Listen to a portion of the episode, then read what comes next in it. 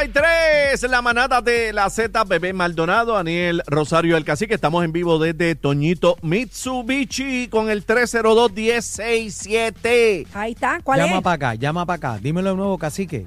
302-1067. Ya mismo viene Cristina. Cristina con las eh, informaciones necesarias para que usted salga montado hoy. Pero antes, Bebé Maldonado viene. Caliente. Caliente. Vengo Caliente. seria, seria y mansa como una paloma. Merari se equivocó. Mentira. Hay que arreglar ese jingle. Pero Ese ¿por qué si jingle yo es- soy mansa como ¿Sabes una que le puso paloma? que mansa como una paloma a bebé? Eso es una vil mentira. Pero porque ustedes no Eso creen es en mí. mansa como paloma. Bebé Yo soy mansa Maldonado. como una paloma. Hello. Mira para allá. Mira, qué- qué vamos al sweet, tema serio. qué Vamos al dulce. tema serio, señores. Nos hemos levantado Muy triste. con otro feminicidio en Wow. Puerto Rico y esta vez, escuchen la rareza de este caso. Es una pareja que reside en Estados Unidos hace más de 10 años, pero estaba de visita aquí en Puerto Rico. ¿Y no podía hacer eso allá? Mm, Bueno, en ningún lado debería ser. Eh, aparentemente ellos tienen una No, esa discusión. poca vergüenza que los metan presos a todos, pero vienen a Puerto Rico a echarle fango acá.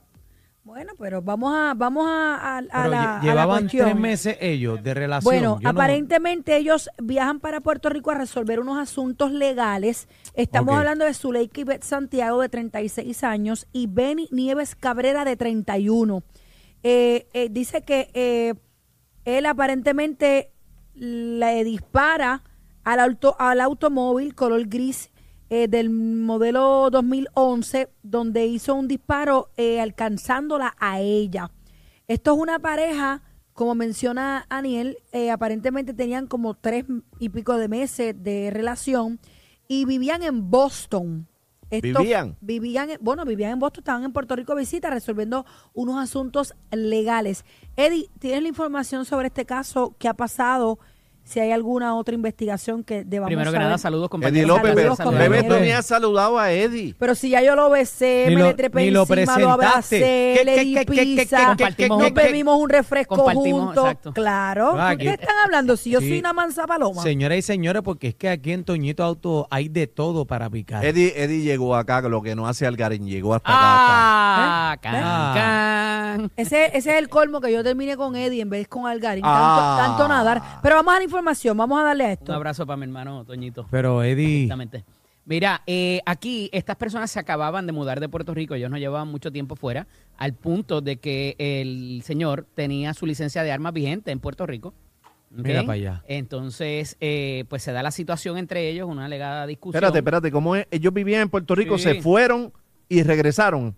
De- eh, regresaron a atender A resolver unos problemas, Pues se habían que- mudado para allá, Ah. pero no hace mucho que se habían, de- eh, como te digo, él tenía su licencia de armas de Puerto Rico. La licen- la- la- el arma que se ocupa en la escena. O sea, que era legal- que él era arma legal. legalmente. Era legal, oh. Sí, y esa, y esa es una de las de la, ¿verdad? de los detalles importantes de este, de este tipo de historia, porque de ordinario este tipo de incidentes se dan con armas ilegales o con armas de alguna manera modificadas o eh, no necesariamente la persona que tiene su arma de reglamento. Hemos visto casos donde oficiales del orden público eh, han tomado verdad este tipo de decisión.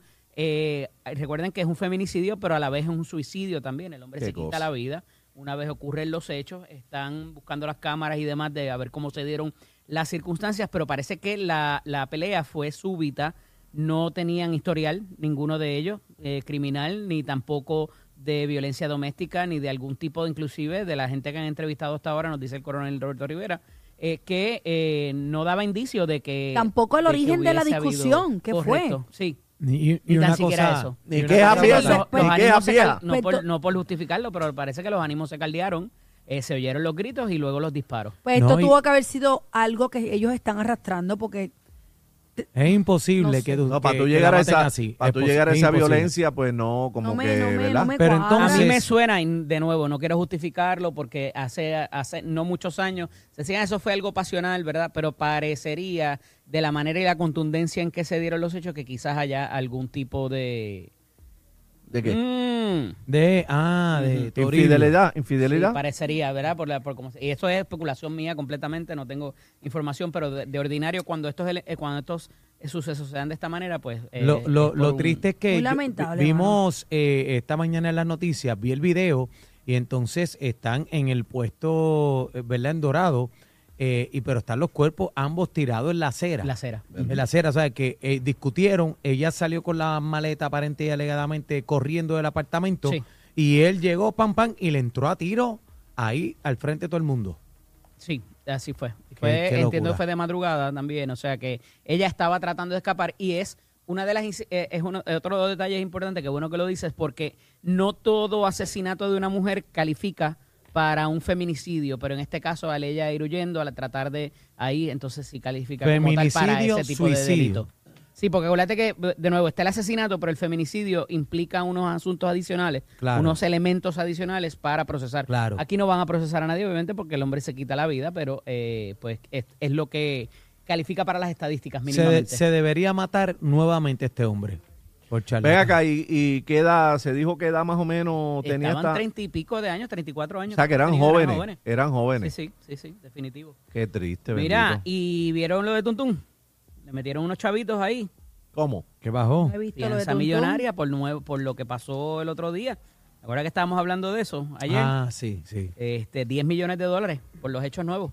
Ahora O sea, le que- dieron que va aquí, para adentro. Ahora va para Eso adentro. fue por lo no último que pasó. Además de lo que tenía pendiente, recuerda que le habían dado la escarcelación por el habeas corpus. Revocaron Este, todo. Y por estas nuevas incidencias, porque pues hay un arma ilegal y evidentemente estaba en su posesión y a esos efectos al violentar no solamente la libertad condicional que le habían dado, sino también el in- el- los antecedentes con los que- los que tenía.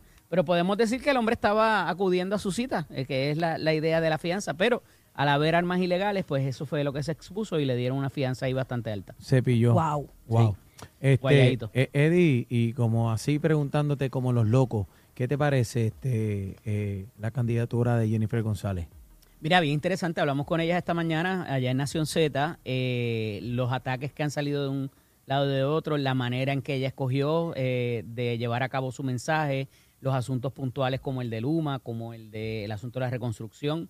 Eh, y me parece que fue hasta cierto punto magistral porque logró, logró apartarse De un palo. un logró palo. apartarse de lo que era de lo que era ella como comisionada residente y compañera de papeleta es la pregunta que yo le hago esta mañana o sea cómo tú te apartas de ese de ese rol cuando tú has estado tan cerca del gobierno pero ella ciertamente lo ha criticado sostenidamente y de esa manera puede separarse y me parece que va a estar bien interesante no solamente por lo que los candidatos digan uno del otro sino por las portavoces que tienen en los medios también ¿Y qué, y, disparándose. qué, ¿Y qué reacción del compañero Leo Díaz? Está en depresión. Eh, pues Leo esta mañana eh, fue, fue enfático en que no era personal, en que era estrictamente... Porque Leo es pro Sí, sí. Pierluisi. Sí, sí, él está con Pierluisi Full. Este, y bien interesante en la manera en que han abordado este anuncio de candidatura. Oye, Pero- entró en vigor la ley de pena de muerte para violadores de niños en la Florida. Allá en la ¿Ya entró? Eh, sí, dice que bueno. una nueva ley en la Florida va a permitir penas de muerte para condenados por violación infantil, pero que ahora genera desafíos legales por ir en contra de la doctrina de la Corte Suprema. Eddie, eh, ¿qué es lo que está pasando con eso? Mira, eh, evidentemente aquí hay una, unos asuntos y lo hemos hablado porque sabes que no todos los delitos pueden ser eh, llevados al Tribunal Federal, pero los estados, de acuerdo a sus constituciones, se les reservan ciertos derechos. Y en este caso eh, los estados se les permite que tomen eh, esas decisiones y que cambien las reglas de juego para eh, sus ciudadanos. Esto es un asunto enteramente constitucional donde, eh, dependiendo de la jurisdicción, eh, es, Toman la eh, decisión. es que se toma la decisión. Pero procede, ciertamente pero- están mandando un mensaje. ¿Pero Bueno. procede o no procede? Como que no procede. Bueno, que le quieran aplicar Si la pena de muerte. Entonces ellos van, los abogados lógicamente van a ir al Supremo y esa pelea siempre. Sí, eso siempre se va a dar eh, porque van a argumentar de que hubo faltas en el proceso, de que los jueces se equivocaron, de que no era la persona, que hubo eh, testigos que no, que no, eh, a veces se, retractan, a veces hay testigos que no dicen la verdad eh, y eso se da, eh, oye, Texas es una de, las de las jurisdicciones donde mayor eh, cobertura se le da a, este, a, esta, a, este, a esta situación, porque es donde más casos hay, eh, también Alabama y los, eh, estados del sur. Eh, pero ciertamente con esto se envía un mensaje. eh, hay una escuela de pensamiento que dice que no importa cuánto tú recrudezcas el delito, si sabes que no te van a coger, no importa, ¿verdad? Pero la realidad es que cuando vas a la estadística en frío, los sitios donde han aplicado pena de muerte que no la había, no necesariamente provoca que la incidencia criminal baje.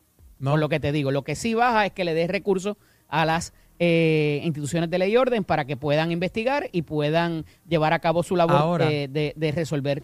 y Ahora. Eddie, ahora, Eddie, eh, esto, este tipo de casos, siempre lo he dicho, creo en la pena de muerte. El que viole niños. Pa' violadores de nene. niños, Para violadores de nene, que, que les limpien el pico. Esa es la única te- y manera yo que siempre yo te digo lo mismo, dependiendo la en el pena de lado de la verja en que usted esté. ¿Cómo es, Si bebé? es tu Espérate. hijo, Que yo siempre he dicho eso. Yo Bueno. he leído tantos casos de menores en Estados Unidos de cosas atroces, atroces. Y es de la única forma que yo sí estaría de acuerdo con una pena de muerte. No que se por, por evidencia circunstancial. No, no, no. Prueba contundente. Sí, pero ¿dónde tiras la raya, bebé? Ese es el problema. Bueno. Porque cuando vas a lo procesal, entonces es que Pero- pasan cosas pero, en Eddie, esos tribunales. Pero Eddie, vuelvo y te repito, prueba contundente. Tú eres licenciado, tú sabes a lo que yo me prueba- refiero. es que prueba, prueba- contundente No, no, puede prueba ser las manos en la masa. No, no, prueba contundente es, es lo menos lo menos que vale.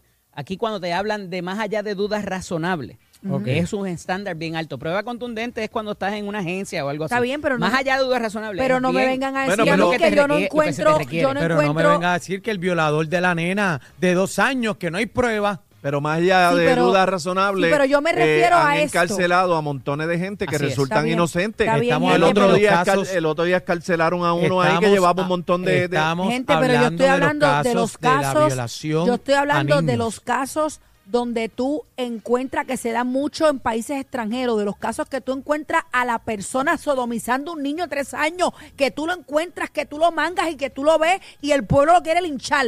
Yo te estoy hablando de esos casos, que no haya ni una sola duda y que Ni- tenga ni todas qué. sus pruebas. ¿Ni Ni, qué? una. Yo te estoy hablando de esos casos. Porque si venimos a hablar de pruebas y demás, bendito sea Dios. Bueno, ¿Cuántos señores, casos nos han caído? Gracias, Eddie. ¿Dónde Así te es. conseguimos? Licenciado Eddie López en X, Eddie López Serrano en Instagram y Facebook. Mira, eh, antes de irnos, este que viene por ahí Cristina, eh, me dice, mira, ese licenciado, me encanta el peinado, el moñito. El moñito. Eh, ¿cómo está ahí, ahí, es un licenciado fashion. Fashion, ahí Eh, van. la, la pregunta pero que le Cristina, hacemos... pero espérate un momento, Cristina. O sea, Eddie. Eddie es mío. Ay, se están peleando a Eddie, la manada de Sí, la pero este es Aquí, aquí escuchas la mejor salsa y te mantenemos informado. La manada de la Z.